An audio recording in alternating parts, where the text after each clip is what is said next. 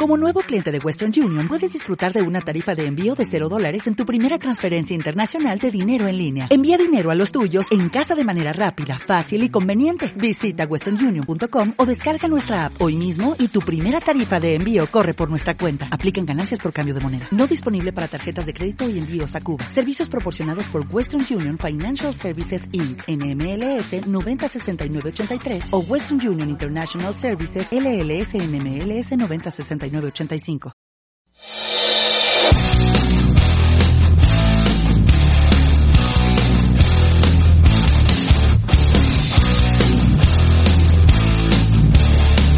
Muy buenas gente, bienvenidos a otro programa de ocho costuras donde vamos a hablar de todo referente al fútbol americano. Vamos saliendo poco a poco de la Injury Reserve, yo todavía no, pero el resto de compañeros va a estar al completo. Miguel, Lex, Daniel Devesa y Alberto Herrero. Este programa no hemos podido contar con Luis Jones porque tenía, pues oye, una, unos compromisos muy importantes, la verdad. Y ya lo emplazamos para la semana que viene. Mm, ¿Qué decir? Pues nada, así repasar rápidamente que estamos en las redes sociales, en arroba 8-costuras y en Instagram en 8 costuras y estamos también en el grupo de Telegram. Y nada más, pues le doy paso ya a Miguel para que diseccione lo que ha sido esta semana 6 y lo que nos viene en la semana 7. Atentos también a los consejos que nos da David Formentín en la Fantasy y ver qué tal se ha dado también la jornada en el fútbol colegial. Ah, y atento a los directos de Devesa, ¿eh? que vienen cosas interesantes. Muchas gracias Enrique. Pues sí, vamos a empezarle ya a la NFL, ¿no? En la Week 6 que tenemos bastantes partidos interesantes y voy a darle a los resultados. Eh, empezamos el jueves con Tampa Bay Buccaneers 28, eh, los Eagles 22. Seguimos en la jornada del domingo, eh, en la que Alberto nos deleitó con su presencia en el estadio viendo el Dolphins Jaguars, que con la derrota de Dolphins 2023. Eh, seguimos con los Chiefs, 31-13 contra Washington. Rams 38-11 contra Giants. Texans Colts, victoria de Colts 3-31. Bengals 34, Lions 11. Pasamos con, a los Packers de Devesa 24, Chicago es 14. Chargers 6, eh, Baltimore Ravens 34. Vikings 34, 28 para Carolina Panthers. Cardinals, que llevan un parcial de 6-0, 37, Cleveland Browns 14, Raiders 34, eh, Broncos 24, Cowboys 35, 29 para los Patriots, eh, Seahawks 20, eh, Steelers 23 y ya en la madrugada del, del lunes al martes hemos tenido un Bills 31, un Titans 34. ¿Qué, chavales, qué esta jornada qué os ha parecido o qué destacáis? Yo eh, quería destacar una sola cosa y ese es global de la jornada y es eh, los hermanos Watt ¿Qué le dan de comer a esa gente, por favor? O sea, se gana cada uno su partido. TJ Watt con los Steelers haciendo un partido defensivo brutal y el otro, el que decíamos que vamos a ver si va allí a, Cardinals a, jugar algunos snaps sueltos y una leche. O sea, otro que se gana el partido, ¿eh? ¿eh? Es verdad que Arizona va sobrado en ataque, pero ya lo dijimos la semana pasada aquí, Miguel, acuérdate,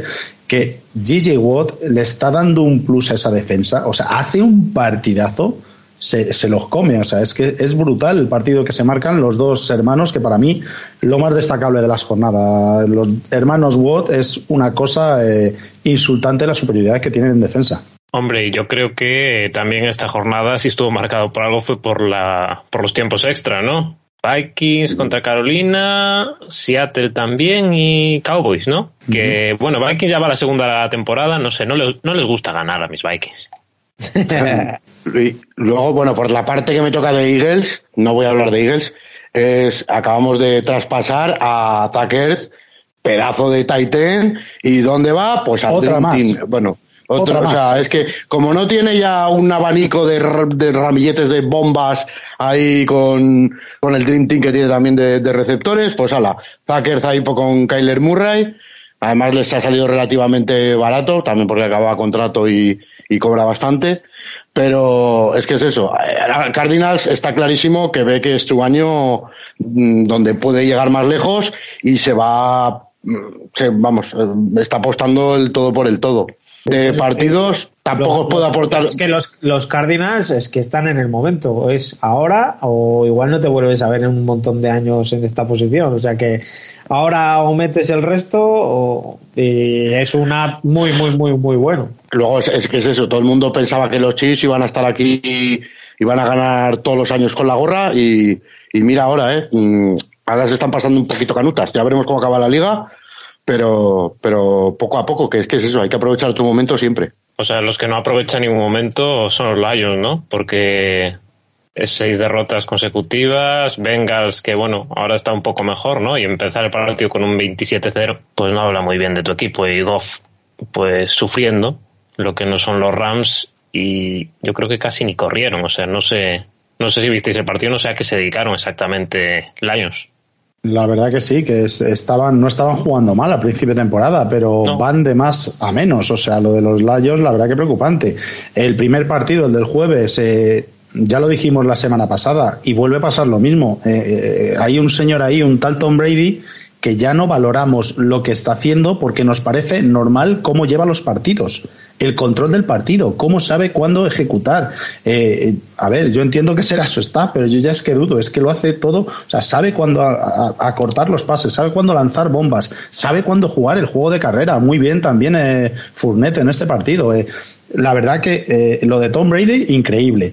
Por otro lado, has mencionado tú antes, leer lo de tus Vikings, Qué importante, porque son dos equipos muy parejos, podrían ser, pero cómo se nota la ausencia en uno de, Christian McCaffrey y la vuelta de Dalvin Cook. O sea, hace un partido Dalvin Cook que no solo lo que corre, sino lo que permite pasar a Cousins. O sea, la de puertas que abre, que claro, la defensa ve a Cook y le van a marcar con dos tíos. Entonces siempre hay un receptor que tiene un matchup que es mucho más fácil la ventana. Y ahí, o sea, en Carolina también destacar que Darnold empezó la temporada muy bien, pero yo creo que está viniendo muy abajo, ¿eh? Porque esta semana no, llegó, no llegó al 50% tampoco mal en pases, pero en la segunda mitad decide salir a correr por su vida y se casca unos cuantos primeros down también, pero no es lo que se le pide en teoría a Sandarno. Le estoy de acuerdo que empezó mucho mejor la temporada, Alex. Sí, o sea, no puede ser. Vale que en los últimos 10 minutos le, bueno, le remontan, le igualan 11 puntos, creo, pero es un poco ya la desesperada. También hemos hablado del resultado de, Chiefs, ¿no? Y,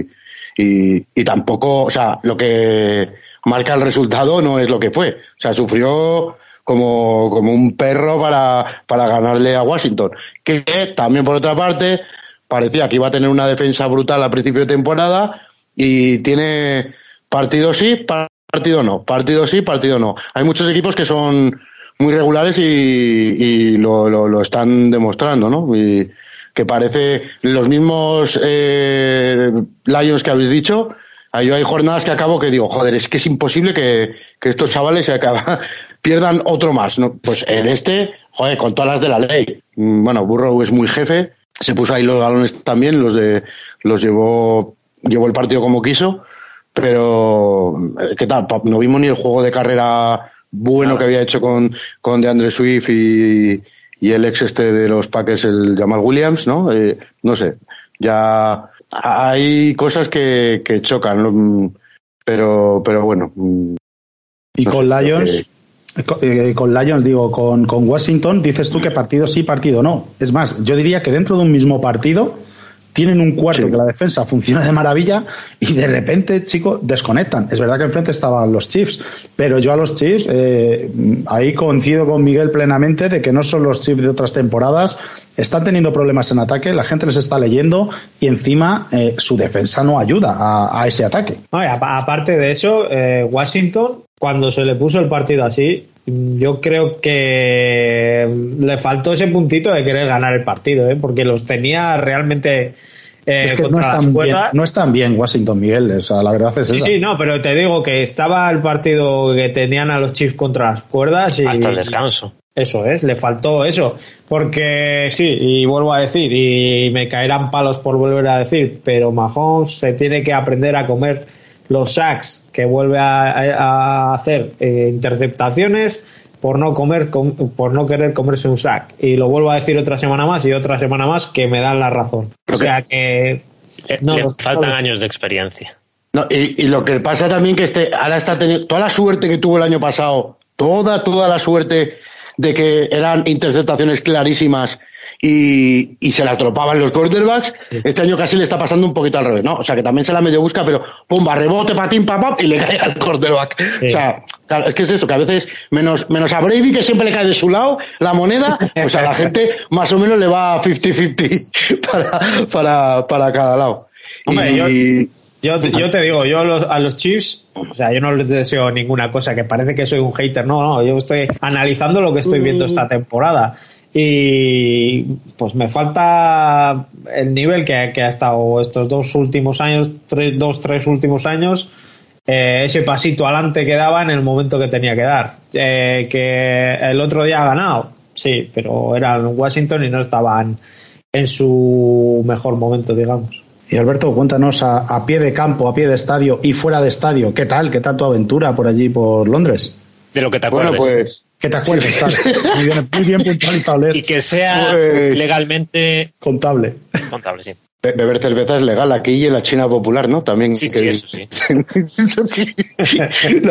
pues no, la verdad, o sea, como partido, no sé, yo de vez en cuando aquí oí a la gente, en, España me parece que ya somos más exquisitos y somos más analistas que, que en Estados Unidos, que si los cubis muy malos, los rookies, tal, yo allí en el campo, en la sensación que me dieron, que son dos jugones y que son encima más buenos, o sea, viéndolos en campo me dio la, sensación de ser todavía mejores jugadores de lo que yo pensaba. O sea, Trevor Lawrence se planta en los en los en los en los huddle, las lecturas de presnap, te cambia, tiene cosas de de de de, de de 40 años, te cambia la jugada Como no sé, a mí me, gustó muchísimo. Pues mm, no vamos a poner a, comparar ya a Dios, porque Brady es la hostia ya con esto. Pero en serio que, joder, un chaval que lleva seis partidos en la NFL y hostias, yo os digo que es algo muy heavy. Túa, Túa aquí bueno, también lo quieren medio matar, joder, pues salvo la, la intercepción esta que es muy fea, que sí que es muy, muy, muy fea. Es que hace un partido Alberto, no, no es fea, es a quién cojones le tira. O sea, es que, es que no había nadie, no estaba presionado, eh, no sé, no es, la verdad que esa jugada es para hacérselo mirar, ¿eh? Bueno, eh, hizo la, típica de estar mirando, mirando, mirando para el otro lado, mirando para el otro lado, de repente la cambia y hace hostias. No tenía que haber tratado. Es que además se, le, se ve se ve perfectamente que se da cuenta. Mierda, la he soltado, no la tenía que haber soltado. O sea, pero bueno, me parecieron los dos unos jugadorazos, las dos líneas, una pura bazofia, las dos líneas ofensivas, y ellos buscándose la vida de, vamos, es que no tengo datos ni sé, pero seguro que pasaron de 300 yardas. Bueno, Tua también le quito otra, otra jugada, otra jugada que podía haber corrido y me da a mí que las, eh, el miedo a la otra lesión y tal, eh, se, se quitó el balón muy rápido y no tenía nadie ni cerca. Y esa, con ganar cuatro pasos, tenía el primer down. Y Waddell me parece una máquina, o sea, la, Waddell es un jugón, lo, sacaban receptor por, por dentro, bueno, por fuera, las veces que lo sacaban era big play, no sé, a mí el partido poco más que se le puede pedir, reñido hasta el final, toma y daca, se decide en el último segundo con un field goal, que siga a ser un, un, un Packers contra, contra quién fue el de la semana pasada que fallaron cinco field goals. Contra Bengals. Pues Cincinnati. Sí. Y Alberto, la verdad es que lo, lo había clavado, ¿eh? De las 300 yardas, 319 para uno y 329 para otro. Todo, esto es el ojo del campo, ¿eh? Pues, bueno, es, y es, no es la sensación, yo, eh, en serio, la sensación que me llevé es jugadorazos sin eh, solo, solo sí bueno hay la verdad que pues por, lo menos disfrutaste del final que fue un final muy muy bonito o sea emocionante allí con la gente volcada desde fuera tuvo buena pinta. Yo, la verdad es que yo también pienso como tú. La gente enseguida está, vaya mira partido, vaya tal. Chico, pues ver ese partido en, en directo a mí me pareció un partido para disfrutarlo. Ya, sí, desde luego, ya te lo digo que al 100% el ambiente da igual que la gente no sea de ese equipo justamente. O sea, todo el mundo Es que casi ya está mejor porque vitoreas las jugadas ofensivas, las defensivas del uno, del otro. O sea, era, brutal como, como se levantaba todo el mundo. Así que yo creo que, claro, hay una mayor fanbase de, de, de Dolphins. Fíjate que en teoría el equipo de, de allí, ¿no? Es los Jaguars, entre comillas. Pero, y sobre todo, yo lo recomiendo a la gente la experiencia prepartido. Eh, tienen ahí montada una fanzone bastante guay que Vamos, yo prácticamente la desvalijé entera. Tengo aquí bufanda, braga, eh, de todo, todo lo que se puede. Gorra, o sea, muchos juegos. Eh, sí que me han comentado que. Eh, un poquito... secuestrado. jugador.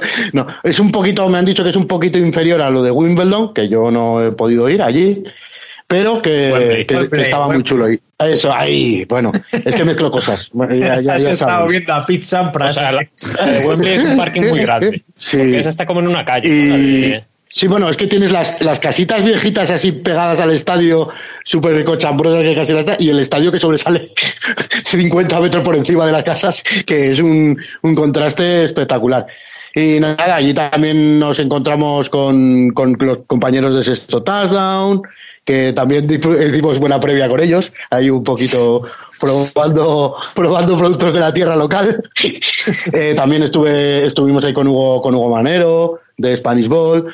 Nada, muy buena, muy buen ambiente. Y es, y, y, esto de encontrarte con gente que conoces es muy difícil, ¿eh? Porque dieron el dato, el, pan, el campo parecía lleno y el dato que sacaron 60.800 personas, algo así no sé. Eh, y bueno, eh, todo espectacular. Me faltó también la fotito con las cheerleaders que me pasaron al lado y, entre que me saqué el móvil, no, ya se me, el momento. Ya, se me había pasado. Sí, no, y, claro que llevaban tres o cuatro maromos así de dos por dos que no era como decirles, oye, oye, espérate un poco. A mí, me pasó con las de, en Wembley con las de Tampa con las cheerleaders de Tampa. Eh, saludo a mis compis con los que fui, que había un chico que no había visto un partido de fútbol americano en su vida eh, Tado, y ha dicho que vuelve con nosotros mm, a partir de ahora con Miguel y Antonio, que estuvimos allí. Y eh, a ver si conseguimos hacer un, un, viajecito ocho costuras, ¿no? Sería también, sería también lo suyo. A Alemania o a donde sea. Por probar una cerveza distinta. claro. Cuando, nos patrocinen, Alberto, cuando nos patrocinen. Ya, estoy yo firmando algo, no te preocupes. bueno, chicos, y, yo quería comentar, quería comentar un poquito el, partido, la máxima rivalidad histórica de, la NFL. Ese, Chicago contra, contra Green Bay. Y no voy a comentar el partido, voy a preguntaros una cosa. ¿Qué os pareció el I Still Own You? De ¿No lo habéis visto, por favor? Cuando anota el touchdown Aaron Vale, lo de que le sacó el es que no te he entendido lo que has dicho, Dani, o sea ah, que... dice I still own you. Todavía me pertenece, o sea, ah, sí, que, dice que le había sacado la señora al dedito. es verdad, pues, lo he visto en unas fotos y hay una señora haciéndole un par de peinetas y dice Rodgers que es por eso. Yo creo que no, porque lo dice según mete el touchdown prácticamente.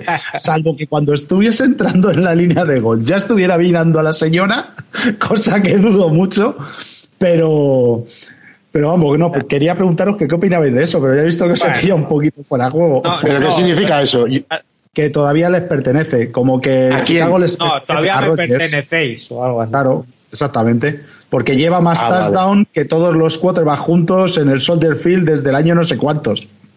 mi, ah, opinión, mi opinión, señor Rogers, se le está yendo la olla, a la vez que le está creciendo el pelo. O sea que hasta ahí el comentario. Pero está otra vez a un nivelazo increíble.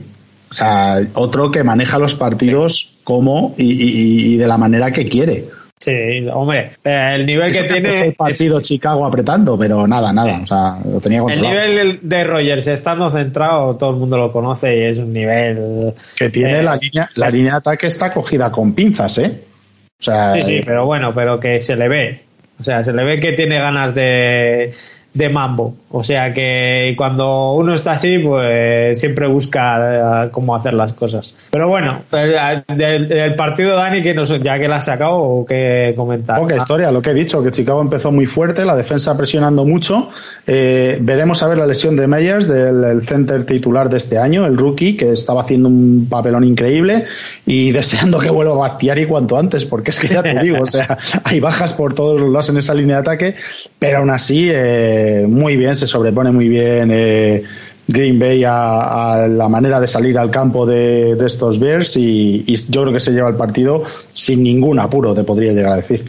Vale, pues tengo yo dos partiditos aquí marcados, que uno es el Chargers 6, eh, Ravens 34, que me gustaría que comentaseis, y el otro es el Cowboys 35, Patriots 29. ¿Cómo, ¿A cuál queréis entrarle primero? A ver, podemos empezar con Chargers, que aquí tenemos amigos de Herbert para defenderlo. Porque ahí, o sea, en Chargers esta semana ni corrieron ni hicieron nada. Empezaron 17-0 abajo y Lamar haciendo un partido bastante malo dentro de sus posibilidades y se llevan el encuentro, pero vamos, muy sobrado el Baltimore. No sé, Alberto, si tú esperabas esta bacala de, de Chargers. Eh, mm, no, y además yo es que siempre os digo lo mismo, que eh, que a mí Herbert me parece buenísimo, que tiene unas condiciones brutales y que cuando la caga es en finales apretados, pero aquí es que no tuvo ni opción, ¿no? Por lo que, por lo que decís, el marcador, eh, a mí esta semana me pilláis bastante en bragas, para qué decir, porque allí he visto eh, un poco, vi el partido el jueves, que aún estaba en España, y un poco Redson entre, entre comentario, comentario y birrita y birrita después del partido de, de, los Dolphins y, los, eh, y los Jets y los Jaguars. Entonces, no, no quiero opinar de lo que no he visto. qué, envidia por lo de la berlita, digo. No, pues yo, a mí me, me gustó mucho eh, Baltimore y, y sobre todo, eh, bueno, primero, un apunte pequeño que, casi nadie hablará de él, pero a mí me gusta siempre. Muy bien Villanueva, parece que va sentándose en ese left tackle, eh, frenó casi todas las embestidas, eso que le venía muy por fuera también, eh, que es lo que más le cuesta cuando le entra el raser muy abierto, siendo un outside linebacker o, y, le cuesta más, pero bastante. De hecho, en un par de jugadas se, le cuela, sí, pero en el resto no le superan en ninguna. O sea, yo le veo que está un pelín lento, como que físicamente a lo mejor le falta un puntito, o también es la edad, claro, es un tío de dos metros, o sea, está claro que le tiene que costar.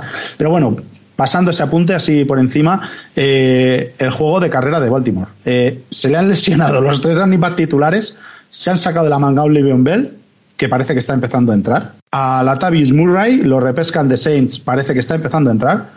Eh, y el otro, Devonta Freeman, que se marcó un partido bastante, bastante decente. O sea, tres running backs que parecía que abocados a, a la free agency sin equipo, están jugando los tres y un touchdown cada uno en este partido. O sea. Aquí están haciendo el Mercenarios, pero el de, el de, el de Running Backs, ¿no? La película Mercenarios. Por circunstancias. Por, porque es que, claro, por motivo de las lesiones y con todas las lesiones que tienen también en la línea. Eh, cuidadito con estos Ravens, ¿eh? a mí me gustan mucho. Y, luego ya, primer partido de, de Rasot Batman, que, tiene unas maneras también este receptor, es gigante el tío, o sea, se le ve con un cuerpo que parece que juega con juniors a su lado. Tú le ves al lado de Marquis Brown y parece una broma.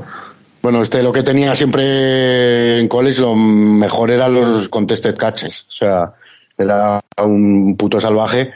Entonces ya les viene bien para, para abrir a veces es, esa, es un arma que le faltaba es un arma que le faltaba. Bueno y, y, la semana pasada que no lo dijimos aquí el estado de forma de Andrews. Está otra vez o sea eh, tiene una conexión con con Lamar que lo atrapa todo. O sea no sé si metió dos touchdowns eh, está a un nivel brutal, ya no solo los touchdowns, eh, la cantidad de primeros downs que le dio al equipo cuando lo necesitaba. Y, es que lo que habéis dicho es que los Chargers que parecía que iban a ganar la Super Bowl ni aparecieron ni se presentaron al partido. O sea, les pasó por encima como una pisonadora eh, Baltimore.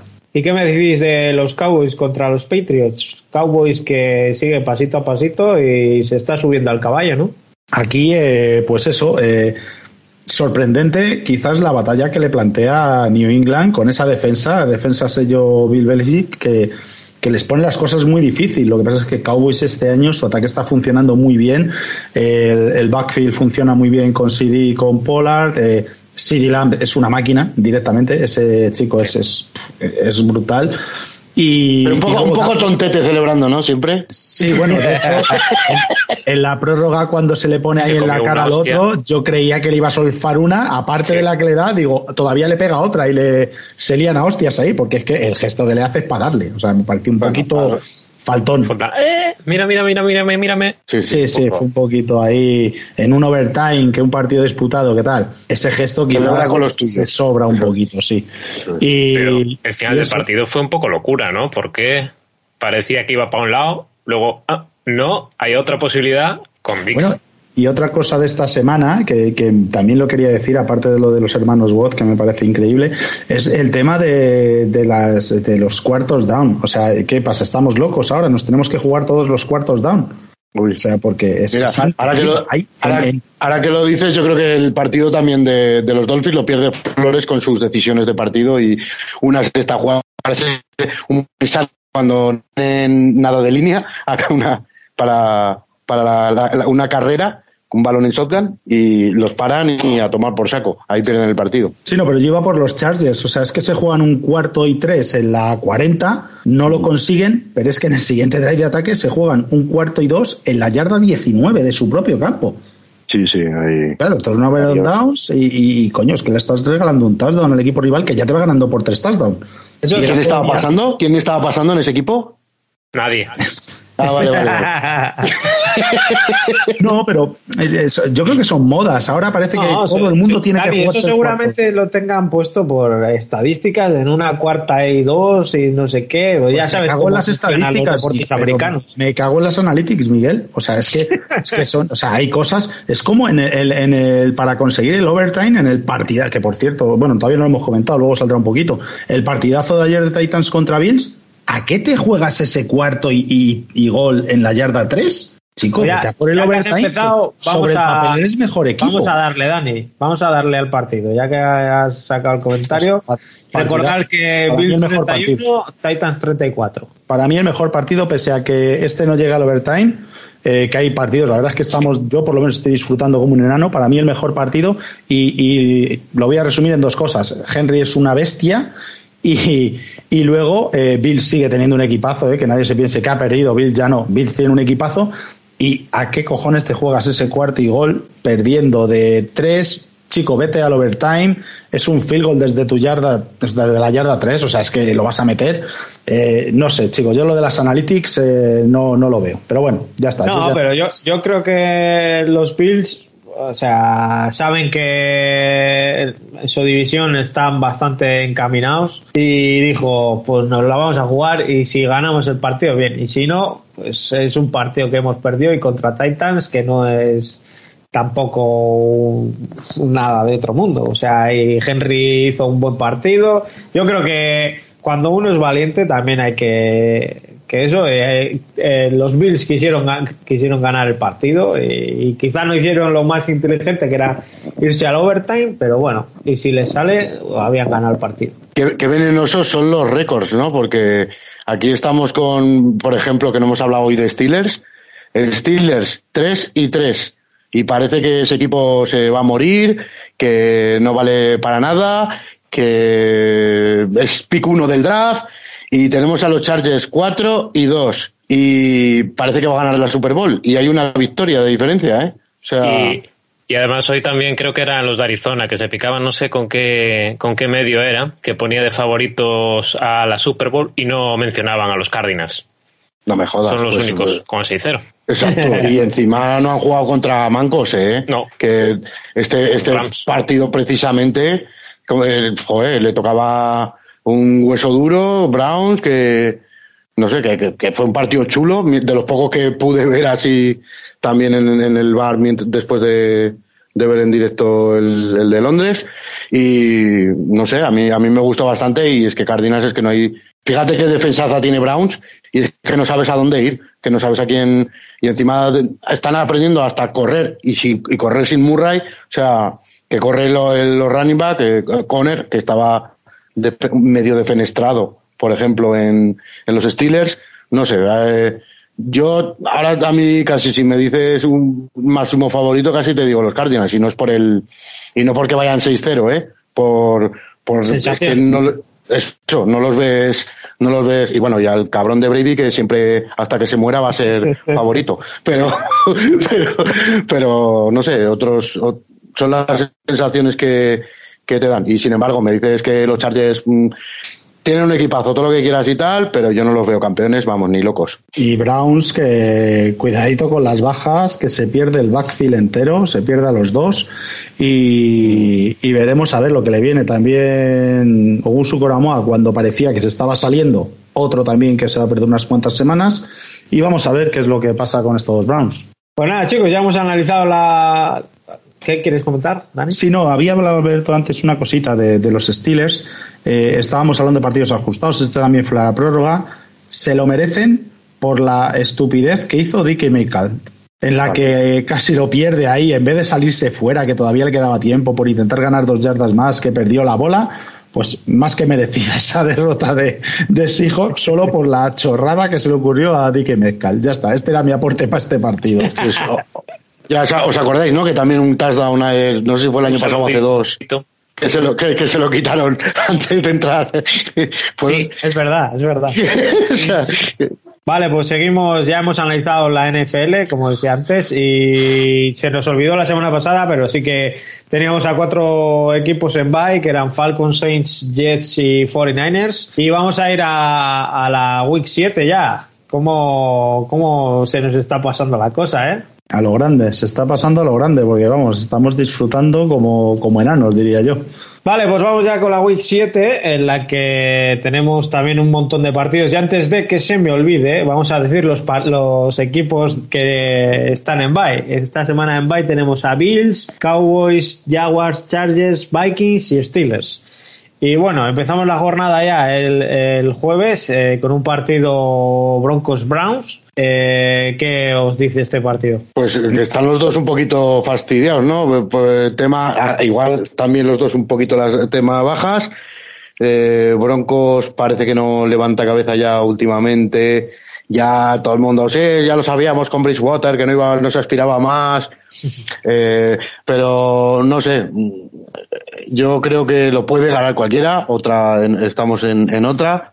Y mm, es que como a mí Mayfield también me parece un poquito como, como Bridgewater, pero a lo chillón, ya la mejor defensa, me parece a mí que, que, se lleva el partido, porque los ataques... Sí, ahí yo coincido contigo, que probablemente sea... Eh, un sustito se pueden llevar Cleveland aquí porque el ataque va a estar cogido con pinzas y la baja de Gusu Koramoa también se va a dejar notar en defensa.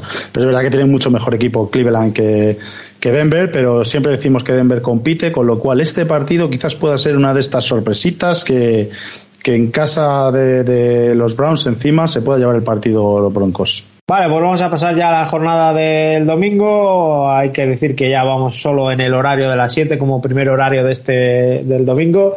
Y os voy a decir todos los partidos del domingo y vamos analizando todo lo que es la jornada. Eh, tenemos un Panther Giants, eh, Jets Patriots, eh, Chiefs contra Titans, Washington Green Bay Packers, Falcons Dolphins, Bengals, Ravens y luego ya empiezan los partidos de las 10 con un Lions Rams, Eagles Riders, Texans Cardinals, Bears contra Buccaneers y el último ya en el Sunday Night, Colts 49ers. ¿Qué me decís de estos partidos? ¿Cuáles os llaman la atención y a cuál queréis entrar? Hombre, primeras, igual que, que a mí el que me llama es el Chiefs Titans. A ver, Titans que ha mostrado que se puede cargar a Bills, de lo, de lo mejor ¿no? que, teníamos en la competición, y Chiefs que tiene que, que dar el puñetazo sobre la mesa ya. Entonces, para mí, igual sí que son los dos un poco que más, que más se juegan en, en esta jornada de cara a, ir hacia arriba y parece el partido también un poco como más apetecible, ¿no? La carrera de Titans frente a, la ofensiva aérea de Mahomes. ¿Y qué, ¿Y qué me decís de ese Super Falcons contra Dolphins? Partidazo.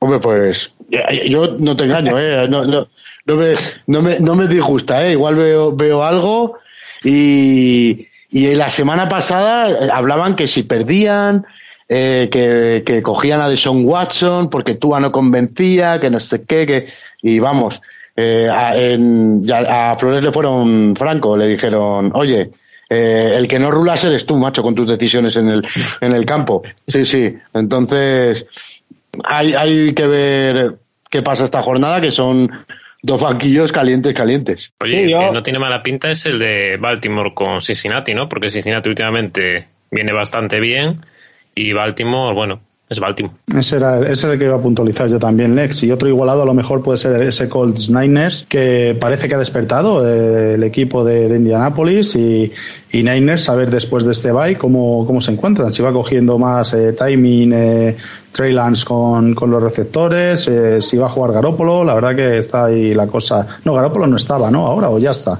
Sí, Garópolo sí estaba, ¿verdad? Yo creo que ya le estaba ganando el, el, la tostada un poquito Trey Lance, ¿eh? No, sí, pero no sé no si es... tras el bye lo iba, iba a volver o no, la verdad. Esto, eh, que lo van a saber más los, los mineros, ¿no? Y en, en Colts, pues está resurgiendo Wentz, eh, pero, o sea, no hay que darle. Wentz lo está haciendo muy bien, aparte de un poquito los rivales, hay que darle todo el mérito del mundo a Jonathan Taylor, que le está abriendo, claro, le, la carrera que, como están corriendo los Colts, le están amenazando el doble con la carrera, entonces le, le dejan pases muy a placer a, a los Colts con, cuando les intentan parar con mucha gente en la caja, saca su calidad Wentz y empieza a carburar este equipo que al principio no, no empezó muy bien. ¿Y, y a tus Eagles los ves que le puedan sorprender a, a Raiders? Porque mira, dijimos la semana pasada, le, le, comenté yo a Miguel que a lo mejor el tema de Gruden podía espolear a, los de Las Vegas. Y oye, el primer partido que era contra, contra Denver eh, lo sacan bastante bien.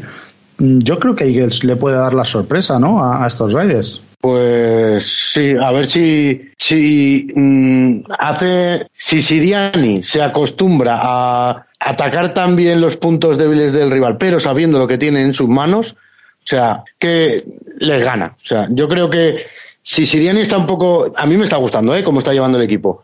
Eh, pero a Raiders le tiene que correr. Si se deja de tanto pase, porque su naturaleza es happy pass, happy pass, y que todo el mundo, y que hasta los running backs sean receptores, si corre más, yo creo que este partido de los Eagles se lo lleva, ¿eh? Por más que también los Raiders decían que era de, llegó a ir a las primeras semanas invicto, que también iban en serio y tal. Es de los partidos que voy un poco, no confiado, ¿eh? Pero con, con mucha eh, sensación de que se lo pueden llevar. Bueno, pasamos ya al Monday Night, eh, que tenemos a los Saints contra los Seahawks. ¿Este partido qué os dice? Pues eh, tal y como está ahora mismo Seahawks, eh, bueno, que no lo estaba haciendo mal del todo, Geno Smith, pero yo creo que, que, Saints es más equipo a día de hoy, pese a que lo dirija James Winston. Es, que aquí, es, que son antítesis en esto, ¿no? De los dos equipos, un equipazo mmm, casi sin cubi y un Super Cubi casi sin equipo. Se están enfrentando eh, así. Eh, y, y, y, yo creo que también yo tiro a, a, que se lo llevarán los Saints, ¿no? Por, por esa, ese poderío de, del equipo en general. Pero bueno, que los Seahawks también es otro equipo que íbamos a matar a principio de temporada y ahí están dando guerra partido tras partido. Sí, no, en teoría Saints de, tiene ya que ir pensando también un poco en posicionarse o en posicionarse para, para la postemporada, ¿no?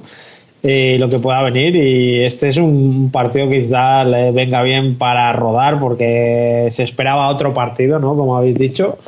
Y bueno, veremos a ver si le ha venido bien el descanso a Saints. O... Y, que, y que Alvin Camara ya en el último partido empezó a funcionar y, y, es muy importante para este equipo. O sea, como Camara empiece a, a rodarse y a coger bolas de, de, parte de James Winston, tanto a la mano como al pase, eso le va a dar muchas, pero muchísimas yardas al equipo de, de Nueva Orleans.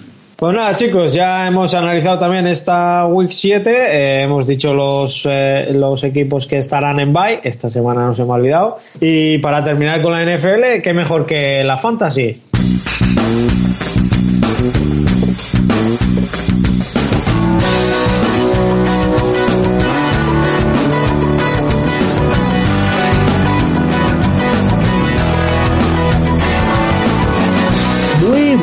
Enrique.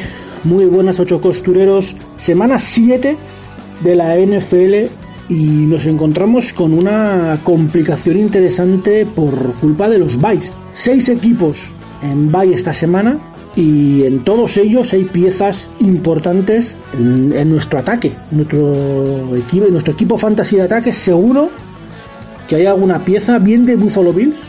Puede ser Josh Allen, puede ser Dawson Knox, Tyler Bass, Stephon Diggs. También en Steelers, Najee Harris, Chris Boswell, el kicker incluso, alguno de los wide receivers, puede que tengamos a Ty Johnson o a Claypool. ¿Qué decir de Chargers? Con Justin Herbert, con Ekeler, con Keenan Allen, Mike Williams, incluso Jared Cook, que no os lo iba a decir. En Jacksonville Jaguars también podemos encontrarnos con algún problema. James Robinson, sobre todo, es cierto que en wide receivers Marvin Jones y Lavis Casenol, pues bueno, son opciones más de banquillo, pero también Dan Arnold, uno de los Titans que estaban apareciendo interesantes de este waivers, pues descansa. Y ya, si terminamos diciendo que los otros dos equipos de Bay son Minnesota Vikings, el equipo de Kirk Cousins, de Dalvin Cook, Justin Jefferson, Adam Thielen, Tyler Conklin, uno de los Titans de emergencia que había por ahí, Greg Joseph, un kicker top ten en, en los Vikings, por Dios. Y los Cowboys, con Dak, Prescott, Zeke Elliott, Pollard, CeeDee Lamb, Amari Cooper, Dalton Schultz. ¿eh? Muchos problemas, muchos problemas para, el ataque. Habrá gente que tendrá el, equipo entero en bye, casi casi. Así que por eso esta semana nos centramos en el ataque. No vamos a hablar de defensa, porque es que el ataque se ha quedado como unos zorros, como unos zorros y sois muchos los que jugáis todavía con defensa de equipo, así que esto va en gran parte por vosotros. ¿Qué opciones tenemos en, agencia libre para salvar la semana? Empezamos por los quarterbacks. Para todos aquellos que tengáis a Josh Allen, a Herbert, a Prescott, etc. No hay muchas opciones. La verdad, no hay muchas opciones. La primera opción que se me viene a la cabeza es Teddy Bridgewater, podéis mirar si está libre en vuestra liga. Está libre en un 47%, en, en un 53%, perdón, de las ligas. En un 47% es en las ligas en las que está. Juega el, el jueves, el Thursday night, contra Cleveland. Un Cleveland que tiene muchas bajas en ataque. Así que puede ser que no carbure ese ataque y que Teddy pues tenga un partido aceptable. Eh, es un matchup además bueno para él. Cleveland es el sexto equipo que más puntos fantasy da a los quarterback rivales. Tiene la pega de que juegan el jueves. A mí no me gusta especialmente ir con jugadores que, jueguen el Thursday night. Pero en este caso puede que sea el mal menor. Las otras opciones que, que veo son dos quarterbacks que vienen de bye. Así que es posible que alguien los cortara y son James Winston y Jimmy Garoppolo. Eh, fijaos las opciones que os estoy dando. James Winston libre en un 46% de las ligas, le está salvando en fantasy, que está lanzando bastantes pases de touchdown, muchas yardas no, pero oye, sí pases de touchdown. Juegan contra Seattle los Saints, que es un matchup bueno, pues ni bueno ni malo, así que ahí está. Y Jimmy Garoppolo, que parece que va a jugar, está libre en un 68% de las ligas. Este sí es más probable que lo, que lo tengáis libre. Y van contra los Colts, que es el séptimo equipo que más puntos fantasy da a los quarterbacks rivales. Es cierto que Josh Kittle no va a estar y que eso seguramente mm, limitará un poquito, pero necesidad obliga, amigos. Pocas opciones más allá de estos, de estos tres. En running back, Mirad primero, sobre todo viendo su rendimiento la semana anterior, si está libre alguno de los tres eh, grandes nombres de waivers de la semana anterior. Me refiero a Darrell Williams en Kansas City, que sabéis que Clyde Edwards Hiller está en la injury reserve, así que no va a jugar mínimo las siguientes dos semanas. Y oye, Darrell Williams tuvo 21 acarreos, 21 carreras la semana pasada. Eso me llama más atención que los dos touchdowns. Es decir, corrió mucho. Y, eso es bueno. Y lo dicho, las siguientes dos semanas va a seguir siendo running back 1. Así que eso nos gusta. Juegan además contra Tennessee, que es un mal enfrentamiento, eso sí, ¿vale? Pero necesidad obliga, eso sí, será complicado que lo encontréis, está libre en un 29% de las ligas únicamente, pero si la vuestra es una de esas ligas, de verdad a por él. Porque sustituirán allí a Eckler, a James Robinson, a Cook, a Zeke, de verdad, hay que, hay que buscar lo que haya. Otra opción sería Khalil Herbert, el rookie de los Bears. Muy bien entre los Packers, mejor de lo que muchos esperábamos libre en un 42% de las ligas. Este puede perder volumen si, si Damian Williams se recupera del protocolo COVID. Habrá que echar un ojo. Si no se recupera a tiempo, y yo creo que por plazos mm, no va a ser, volverá a ser el, running back 1, mm, 2 y 3 de los Bears. Cierto que ante Tampa, que no es un gran matchup, pero nos puede salvar la semana. La peor opción de las tres sería Devontae Booker, el, de Giants. Aquí hay que monitorizar qué pasa con, con Saquon Barkley. Yo imagino que los, que los Giants perdón, le, seguirán dando descanso a, a Saquon. Así que por ahí podría ser una opción. Cierto que los Giants juegan contra los Panthers. Y ese front seven no es nada bueno para los running backs, sobre todo en fantasy. Pero bueno, lo, he dicho antes, ¿no? La necesidad obliga. Y si os veis muy necesitados, porque ninguno de estos tres que está libre, eh, Booker en un 40%, Herbert en un 42%, eh, Darrell Williams en menos, os voy a dar ahora unos nombres muy rápidos para que por lo menos salvéis la semana. Se me ocurre, por ejemplo, Alex Collins. Es cierto que está libre en un 48%, pero generó dudas la semana anterior por su matchup. Sumo puntos fantasy o sea que si en vuestra liga está, Iza por él. Si no lo tenéis, podéis optar por Digi Dallas para el partido ante los Saints. Cierto que los Saints son una buena defensa contra la, carrera, pero Digi Dallas, un tipo que retorna, que también recibe de vez en cuando, puede ser una opción quizá incluso más interesante que Alex Collins y Digi Dallas si está libre en un 84% de las ligas. Insisto, no debe ser Digidalas vuestra primera opción, pero puede serla. Como Ramón Stevenson, libre en un 62% de las ligas. A ver, Ramondre mmm, tuvo solo 5 carreras la semana anterior, es decir, su volumen no es que nos lleve a la locura, pero de los nombres que voy a daros es el que tiene el mejor matchup contra los Jets. Así que por ahí, por ahí, si la vuestra es una de, del 62% de las ligas a las que está libre, os lo podéis jugar. ¿Cómo? Y aquí ya sí que las alarmas suenan, es el, el waiver de la semana, lo he dejado al final para ver si estáis atentos, Demetric Felton. Libre en un 78% de las ligas. Es posible que incluso si estáis en una Dynasty esté libre. Y es el running back 1 de los Browns para esta semana. Olvidados de Dernes Johnson. Dernes Johnson está libre en vuestra liga, seguro, porque está libre en un 92%. Va a ser uno de los waivers de la semana, pero Dernes Johnson, ya lo vimos la temporada pasada, es una mentira de jugador. Pueden darle 25 carreras a Dernes Johnson como 5.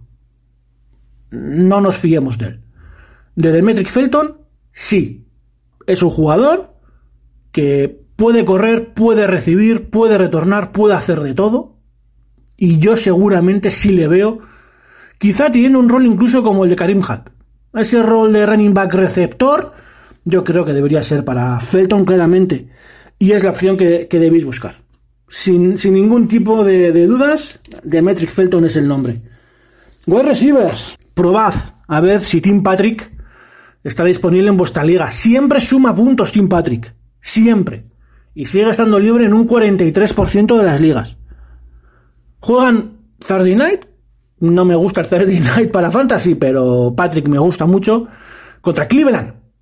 Y Cleveland es el, sexto equipo que más puntos fantasy da a los wide receiver rivales. Todo pinta bien para Tim Patrick. Podéis probar si andáis un poquito más necesitados de un jugador que, que tenga un gran partido y os catapulte de puntos, ¿eh? si el matchup no es bueno, Marquis Calloway, que vuelve de bye con los Saints, se empieza a hablar además de que los Saints pueden recuperar piezas para, para el partido contra Seattle, que es el séptimo equipo que más puntos fantasy da a los wide rivales. Se habla de que puede volver Trequan Smith, y eso solo puede ser bueno para Marquis Calloway. Necesita Marquis Calloway que alguien le quite atención y es cuando, cuando más puntos fantasy va a dar. Así que puede ser una opción, libre en un 48% de las ligas. Jameson Crowder de, de Jets van contra Patriots. Está libre en un 57% de las ligas y es el típico jugador que o bien hace 17 puntos o bien hace 1,7 es jugársela a la rueda rusa. Pero si estáis necesitados de un wide receiver por los bytes y que ese wide receiver os pueda dar una alegría en forma de puntos, ¿eh? porque el matchup os lo requiere, pues puede ser, puede ser una opción. Como Donovan Peoples Jones. Yo pensaba que Rasar Higgins iba, iba a ser el, el wide receiver interesante en Browns y apareció el rookie. Pues bueno, pues ahí está. Donovan Peoples Jones. Van contra Denver, que es un matchup aceptable. Y, lo dicho, jugar el jueves es un riesgo el, bloquearte un poco esa, esa posición de jugador titular el jueves con un jugador tan impredecible, pero si necesitáis un, tipo que, que, esté ahí disponible en vuestra liga, que lo va a estar, porque está libre en un 81% de las ligas, es una opción. Lleva 6 y 5 targets en los últimos dos partidos, está apareciendo más de lo que nadie esperaba, así que puede merecer la pena el, riesgo. Opciones mucho más desesperadas, de únicamente si no encontráis un wide receiver libre o habéis perdido todos los waivers porque alguien con mayor preferencia se lo ha llevado y seguís necesitando a alguien disponible que juegue. Randall Cobb, libre en un 66% de las ligas. Algo aparece, no os va a dar muchos puntos, pero bueno, algunos va a dar. Podéis salvar por ahí el, enfrentamiento de la semana si tenéis el resto del equipo jugando hoy bien. Y me gusta mucho menos, pero hay que mencionarlo, a Kendrick Bourne, libre en un 79% de las ligas. Los Patriots van contra los Jets, son los Patriots. Nunca sabes si Bourne va a aparecer mucho, poco o, o qué. Pero a veces aparece. Y cuando aparece a veces te da 10-12 puntos. A veces te da 0,2 lo he dicho, imprevisible y, a jugársela mucho únicamente en, el peor de los casos. En Titan está la cosa muy complicada. No os voy a mentir, muy complicada. Eh, es muy difícil encontrar un Titan interesante en agencia libre. Probad con Gerald Everett, libre en un 55% de las ligas. Estuvo lesionado, volvió la semana anterior, tuvo, me parece que tres targets. Bueno, pues habrá que ver. Lo bueno es que van contra los Saints, los Seahawks, y los Saints son eh, incapaces históricamente de defender a un Titan. Así que quizá, quizá por ahí, esa conexión Gino Smith, Gerald Everett, de puntos fantasy para Gerald Everett, podéis, podéis jugárosla con él. Si no, os queda la imprevisibilidad de CJ Usoma, libre en un 72% de las ligas. Típico jugador que hace una semana 20 puntos, luego desaparece dos, luego aparece, luego no sabes. Lo mejor de Usoma y el motivo por el que lo recomiendo es porque van contra Baltimore Ravens, que es el segundo equipo que más puntos da a los Titans rivales. Quizá por ahí Usoma aparezca con algún touchdown y, y eso salve la semana. Pero insisto, es una opción bastante, bastante preocupante, como Hayden Hurst, otro que está libre en un 75% de las ligas y que nunca sabes si va a aparecer la semana en cuestión o no. Pero si estáis muy necesitados el domingo, si no encontráis a nadie, es que Titan está muy mal. Pues oye, por lo menos le alineáis y, a ver si suena la flauta.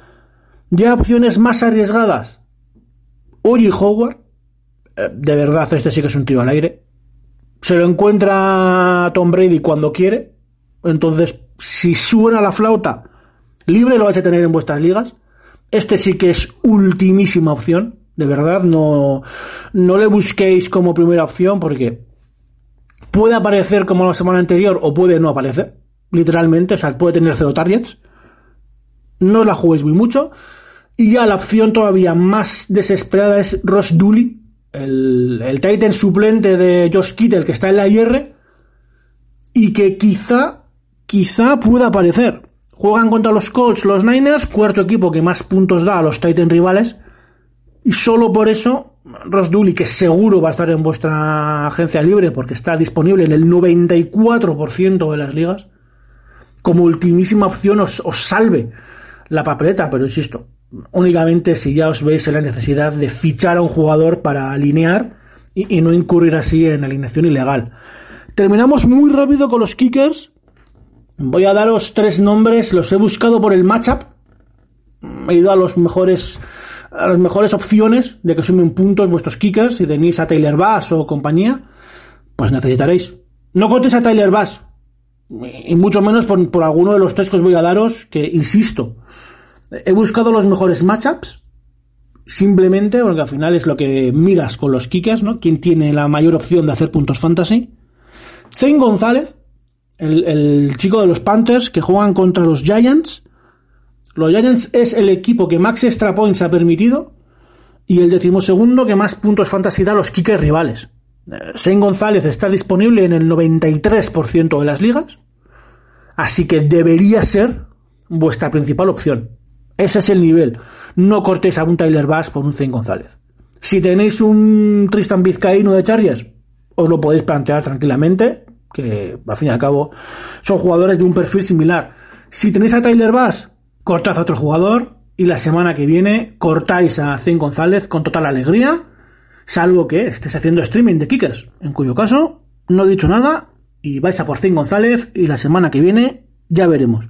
otra opción, dos opciones más con enfrentamientos aceptables, eh, no, no malos ni buenos, aceptables. Randy Bullock, el kicker de Tennessee Titans, que juegan contra los Chiefs, libre en un 92% de las ligas, y Michael Batchley, el kicker que está supliendo a, Rodrigo Blankenship, lo que dure su permanencia en la Injury Reserve, disponible en un 94% de las ligas y que van contra los Niners, otro matchup aceptable. Por cierto, otro kicker que tiene un matchup aceptable, pero es un poquito más difícil que esté en vuestra liga, y es un kicker que a mí no me gusta un pelo, es Jake Elliott, de Philadelphia Eagles, que juegan contra los Raiders, que es mejor matchup que el que tienen Bullock y Batchley, pero es que Jake Elliott lo carga el diablo. Espero de verdad que no tengáis muchos dolores de cabeza para cubrir estos, estos buys y que la semana 7 os sea muy, muy, muy favorable en vuestras fantasy. La semana que viene volveremos con más jugadores, más agencia libre, más fantasy.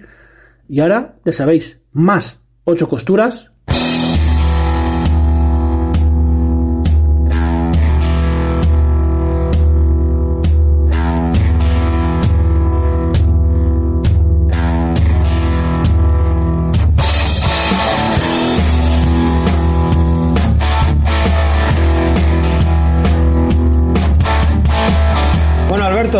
Sintonía de college, o sea que es tu turno. Vamos a disfrutar un poquito de lo que nos tienes que comentar. ¿Qué tienes hoy, esta semana?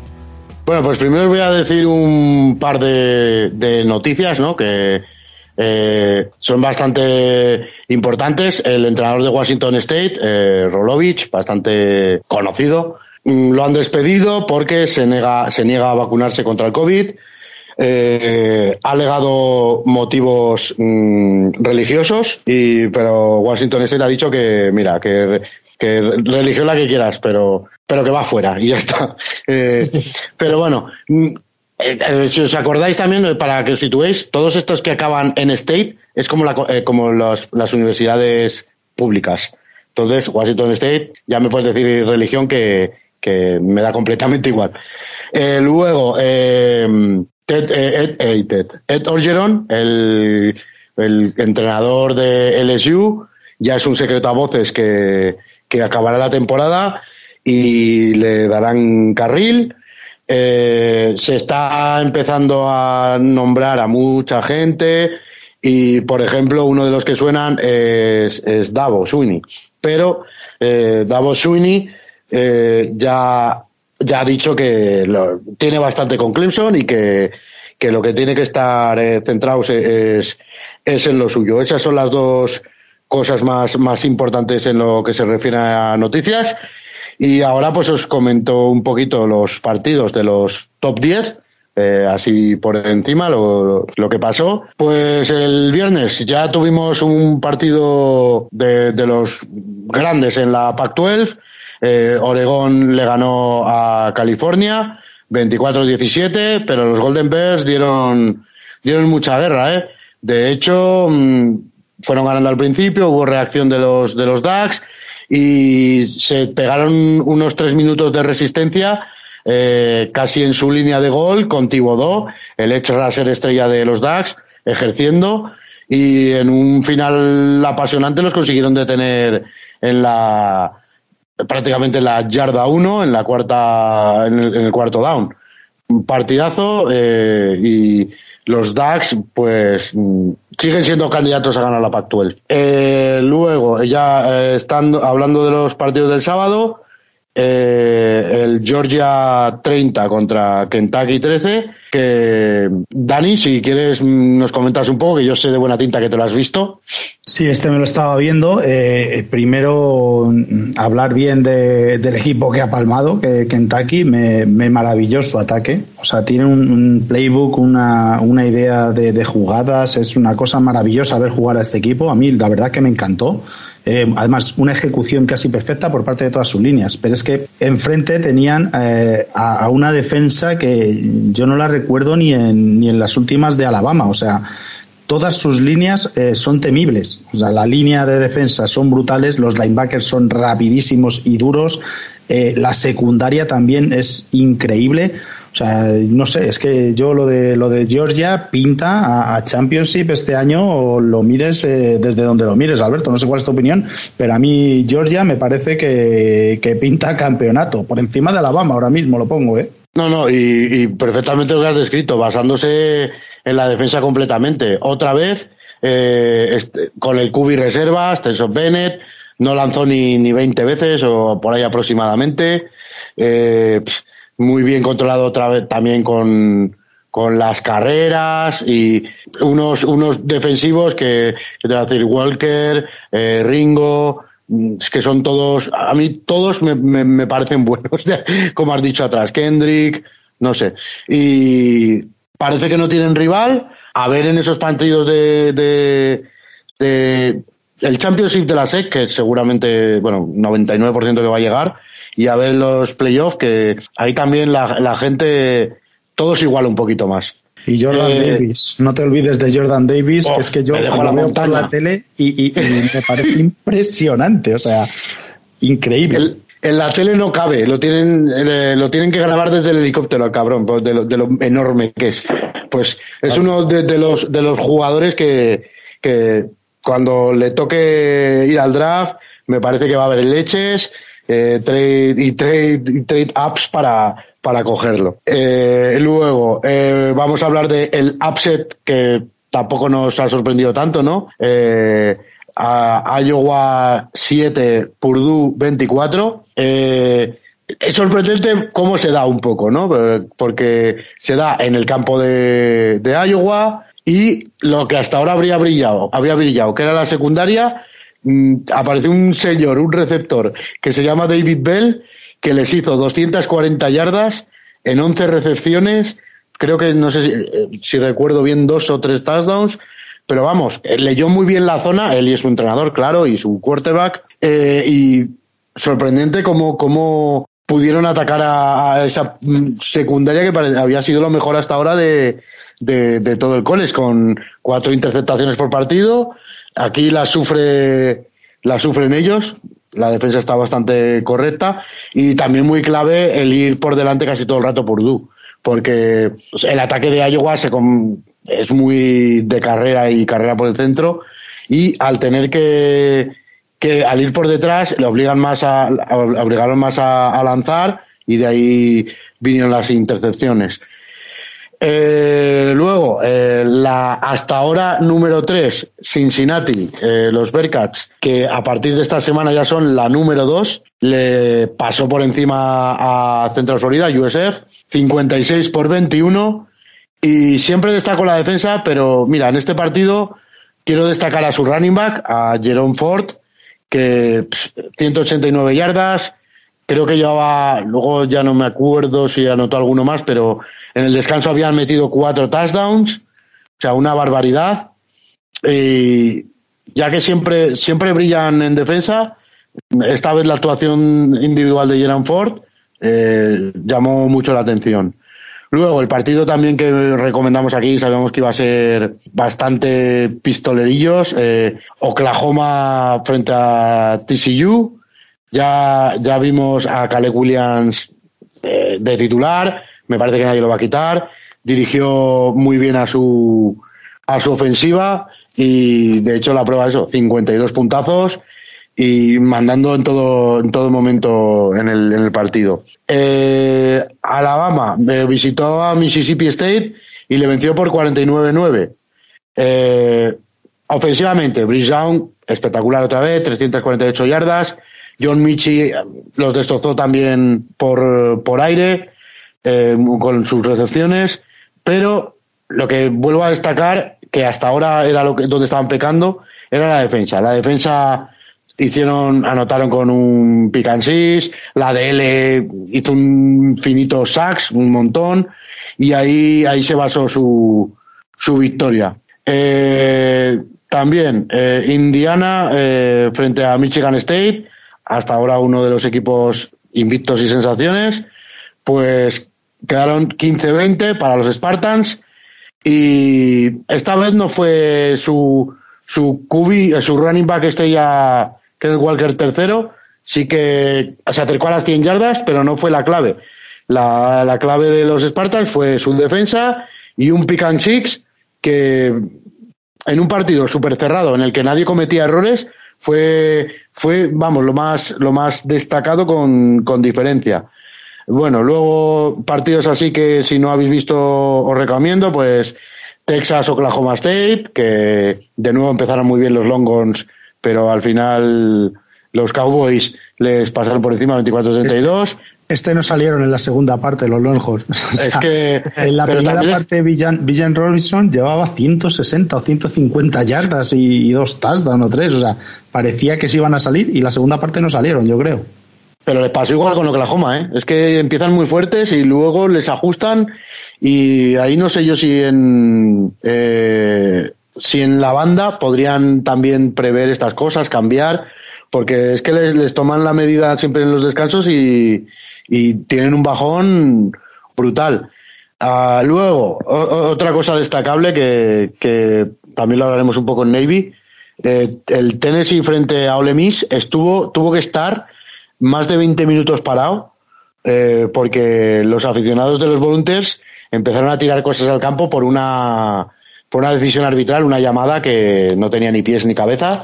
Tenían razón, no, no sé, pero para que nos hagamos a la, un poco a la idea, no es, es, no es el soccer, ¿no? No es cuando alguien protesta ahí es porque está pasando algo bastante bastante heavy. Y hasta que consiguieron. Pero fue, fue 20 minutos de suspensión y, muy feo. Hasta pelotas de golf tiraban, eh, botellas. Eh. Yo estaba viendo, porque claro, de esto de que lo pones así por encima a ver qué pasa, y lo vi y dije, pero qué narices está pasando. Yo no había visto algo parecido nunca en un campo de, de fútbol americano, ¿eh? O sea, es típicas cosas del soccer, no, no sé. Sí, sí. Pero bueno, eh, es que es esto. Eh, yo creo que este año en el college, y me está pasando con varios partidos, el nivel arbitral está un poquito bajito, ¿eh? O sea, no sé cómo, cómo lo hacen, pero. Y aquí yo creo que el, público iba a perder igual y lo que sea, pero es que al final, hay, cuando te pitan algo que, que todo el mundo ve que no es, y, y al final es una, una manera que tiene de protestar. Luego os comentaré también con Navy, porque con Navy pasó algo parecido, lo que pasa es que Navy no, y tienen más saber estar, ¿no? Pero, pero eso. Luego, el upset de, de los Utah Utes, que ya han, empezado a coger ritmo y es un equipo súper duro siempre, que le ganaron a Arizona State. Eh, Baylor hizo lo propio también con BYU. y LSU con Florida. O sea, tres ranqueadas que, que mordieron el polvo frente a rivales en teoría un poquito menor.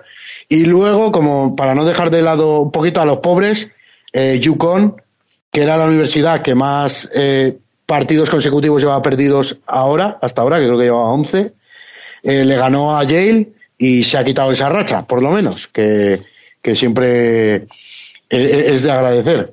Y Alberto, decías lo de Oregón antes, de, del SU, que ya no va a entrenar. Ya te digo yo que van a ganar todos los partidos. O sea, el partido que se marca Davis Price, el, el running back, eh, hemos hablado antes de, de Villén, pero es que este tío, o sea, brutal. Se, se pega un partidazo, 287 yardas y tres touchdowns, récord de la franquicia eh, terrestre de, de LSU, nada más y nada menos. O sea, del programa, del programa, por favor. Estamos hablando de programas, no franquicias. Perdón, perdón. no, pero, sí, sí, eh, espectacular. Y yo pensaba es que, claro, hay al final cosas que no sabemos. Yo también pensaba que se iban a ir borrando jugadores con muchas cualidades y no, al revés. Ha sido casi anunciar esto de que Orgeron va afuera y más comprometidos y vas a, a ganar. Entonces algo, algo había por ahí. Y nada, para la semana que viene, eh, os, os, yo veo bastantes partidos apetecibles. Eh, uno será que lo comentaremos también en la sección Commander pero yo os recomendaría, pues, bueno, dos, porque es que en verdad los tres de la Copa de la semana que viene son duros. Pero para ver el Iowa State contra Oklahoma State y el Pittsburgh frente a Clemson, esos a las nueve y media, yo creo que son un poco eh, imperdibles. Y en el turno de las seis, Kansas Oklahoma para ver qué tal, qué tal sigue esta ofensiva de Caleb Williams.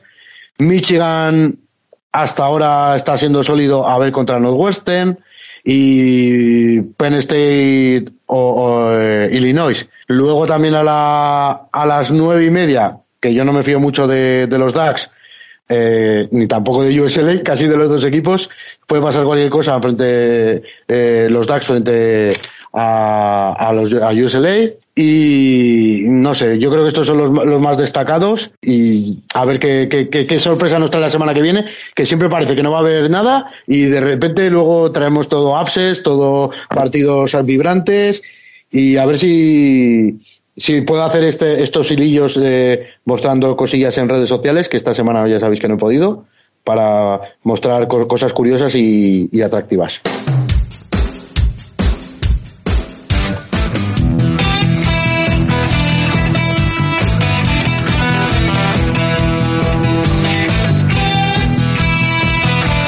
Alberto. ¿Y qué, nos dices también de nuestros programas militares? Pues bueno, esta semana lo tuvimos repartido, ¿no?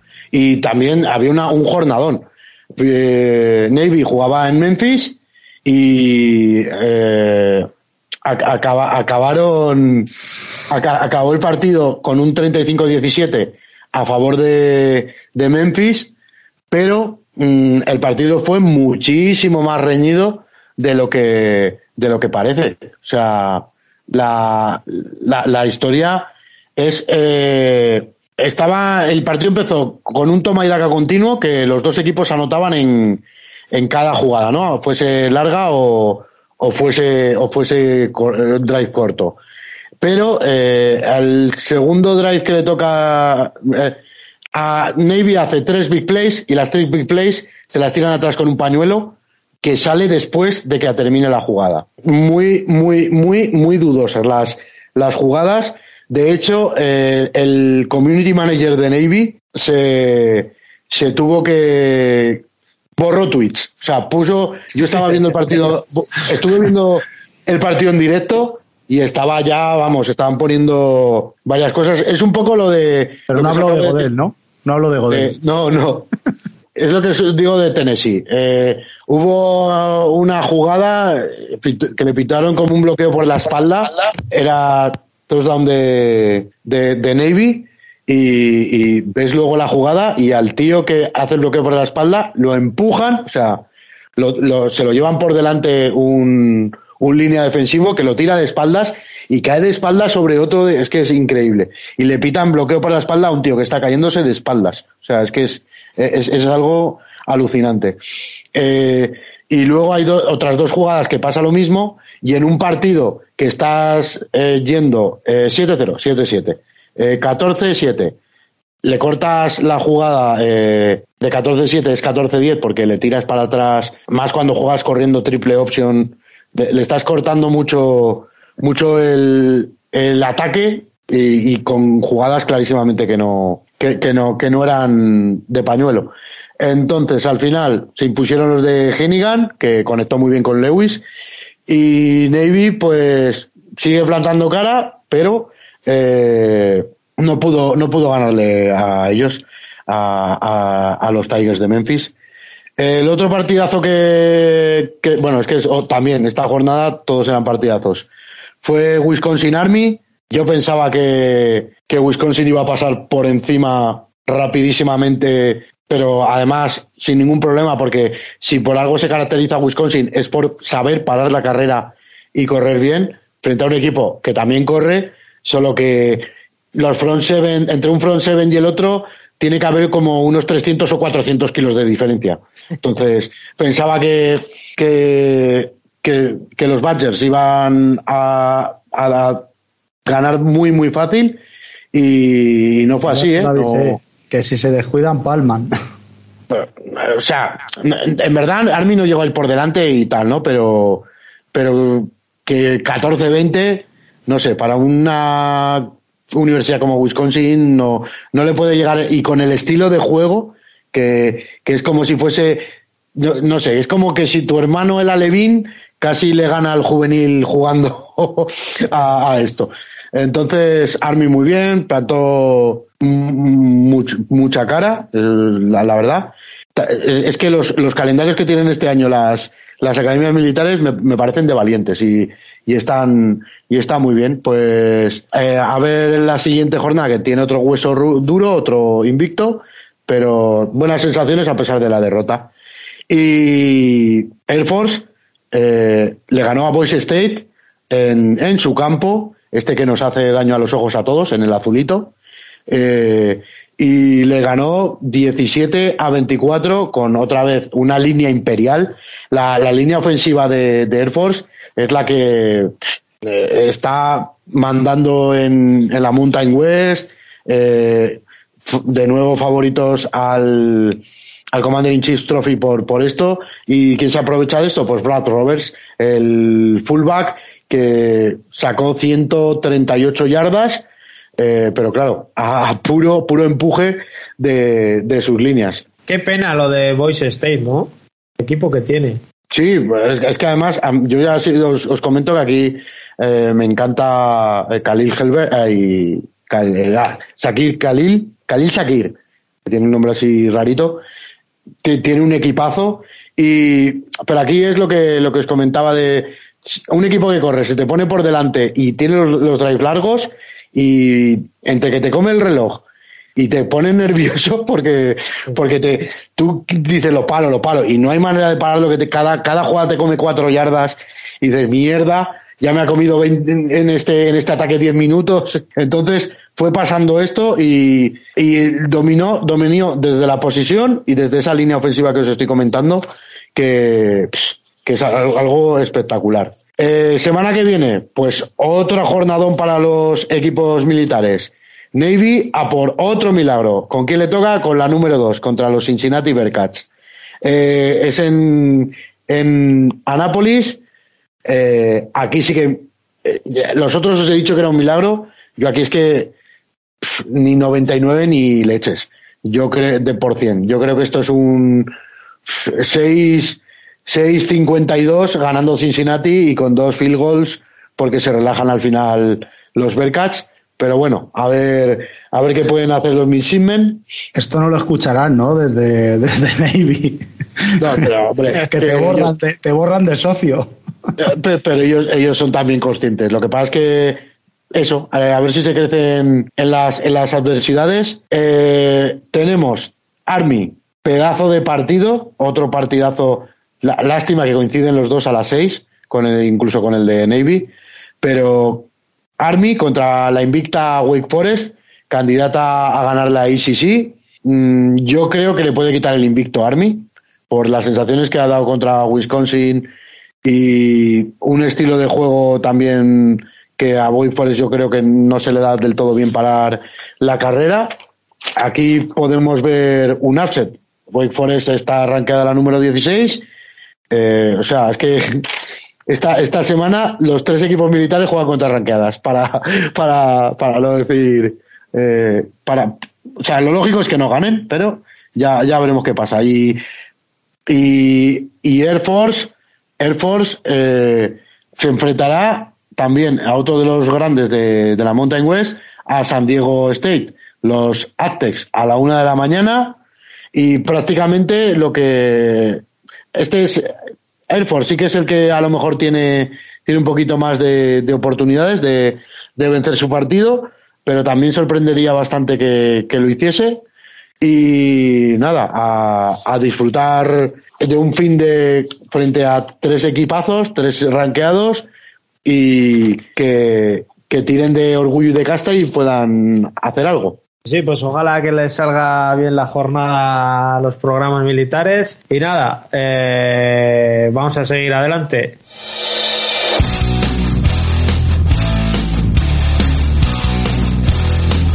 Y Dani, ¿qué tal el directo de este fin de semana? ¿Cómo ha sido? La verdad que un directo que a mí personalmente me parece de, los más buenos que he podido hacer eh, a nivel entrevista, porque es verdad que el invitado ya había estado en los directos de Devesa, eh, es un viejo conocido del canal, es Adrián Botella, elegido mejor Titan de, de, la última YLF, para el que no lo sepa, o sea, esto lo podemos meter también en la sección de YLF, si queremos, porque estuvimos manteniendo una charla muy agradable de, de lo que ha sido la temporada de YLF para él.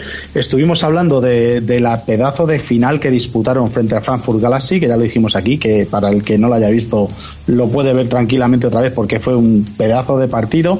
Y, y bueno, casualidad de la vida estaba viendo el directo, es lo bueno que te dan los directos que hago yo de Instagram, que a la vez que estaba haciendo el directo al bueno de Adrián, entró eh, Jonathan Silva Gómez, el middle linebacker de Frankfurt Galaxy, el, equipo campeón, y, estuvimos ahí un ratito hablando eh, del partido de la final precisamente, de ese Frankfurt eh, contra, contra Hamburgo, los dos coincidieron en que les sorprendieron bastante a, a, los Frankfurt eh, la salida al campo por parte de Sea Devils.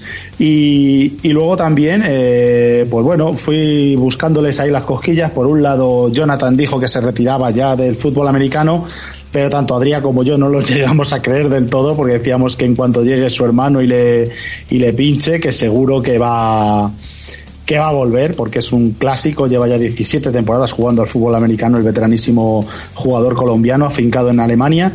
Y, por otro lado, con Adrián Botella, pues bueno, no me pudo desvelar eh, si va a otro destino distinto a Sea Devils porque está en negociaciones pero el que quiera verse la entrevista verá que lo se, deja caer en el aire en la entrevista. Si tienes un poquito de vista, no lo voy a decir aquí, porque como es algo que no se ha dicho, no puede ser. Pero el que vea la entrevista se va a echar unas risas y va a descubrir probablemente el, el sitio donde vaya el bueno de Adrián la próxima temporada, que evidentemente no le faltan ofertas. Nos estuvo contando también algo muy interesante, que es que la gente del, del International Pathway Program se puso en contacto con él pero que debido a la edad que le dijeron que ellos eh, el límite de edad que ponen para entrar en el, Pathway Program eh, son 25 años, con lo cual ahí casi me hundo porque Adrián Botella le consideran mayor con 28 años. Ahí yo a puntito de ponerme a llorar en mitad de la entrevista, pero, pero bueno, es, es normal. El International Pathway Program buscan jugadores jóvenes con mucho talento y, y se lo dijeron, le dijeron, sí, entendemos que tú eres el mejor end de Europa, pero eh, es que tienes 28 años, ya eres muy mayor para el Pathway Program, o sea que por lo menos se han puesto en contacto con él. Eh, luego también eh, le pregunté por la posibilidad de CFL, porque el receptor de Frankfurt, Alberto, corrígeme si me equivoco, que me equivoco seguro, Mamadou o Mongondú o algo así, el receptor de Galaxy, ha firmado por un equipo de la CFL, de la Liga Canadiense, que es yo creo, el siguiente paso a esta ILF. Y le pregunté a Adrián si, si él se veía con posibilidades de jugar en esa CFL y, me dijo que, que, no, porque claro, yo no caí en ese detalle. En, en la CFL juegan sin Tyrants prácticamente. Pues claro, verdad. Entonces dice, allí voy a pintar poquito. Eh, así que bueno, en definitiva, un directo hablando muchísimo de esta última ILF, de la ILF que se nos viene encima, nos dio también algunos detallitos de franquicias que puedan entrar, aparte de las que ya han entrado. Con lo cual eh, estuvo, la verdad, que un directo muy entretenido y el que quiera así un poquito más de ILF, ahí tiene el directo subido en mi Instagram y en el Facebook para, para que lo quiera ver. Pues sí, eh, interesante entrevista, muchos datos, divertida, como siempre los directos de Devesa con ese toquecillo de, de buen ambiente que, que da. Y nada, y es, dime. Eso, eso te iba a decir, que esta semana, eh, en teoría, el invitado de la semana pasada creo que viene esta, pero no lo sé, porque este, este es de los que, bueno, no voy a decir muchos datos, pero yo, el dato que di la semana pasada, para mí el mejor quarterback nacional que ha existido en este deporte, en este país. Eh, con esos datos, a lo mejor en redes sociales hago una preguntita por ahí, a ver si la gente saca quién es, que probablemente muchos saquen quién es, y, espero tenerle, porque es una persona que, de las personas que, que más he visto yo que sabe de fútbol en este país. Pues nada, chicos, si no tenéis nada más que comentar, eh, agradeceros que os, hayáis pasado una semana más por aquí. Y nada, adiós y hasta la semana que viene. Adiós.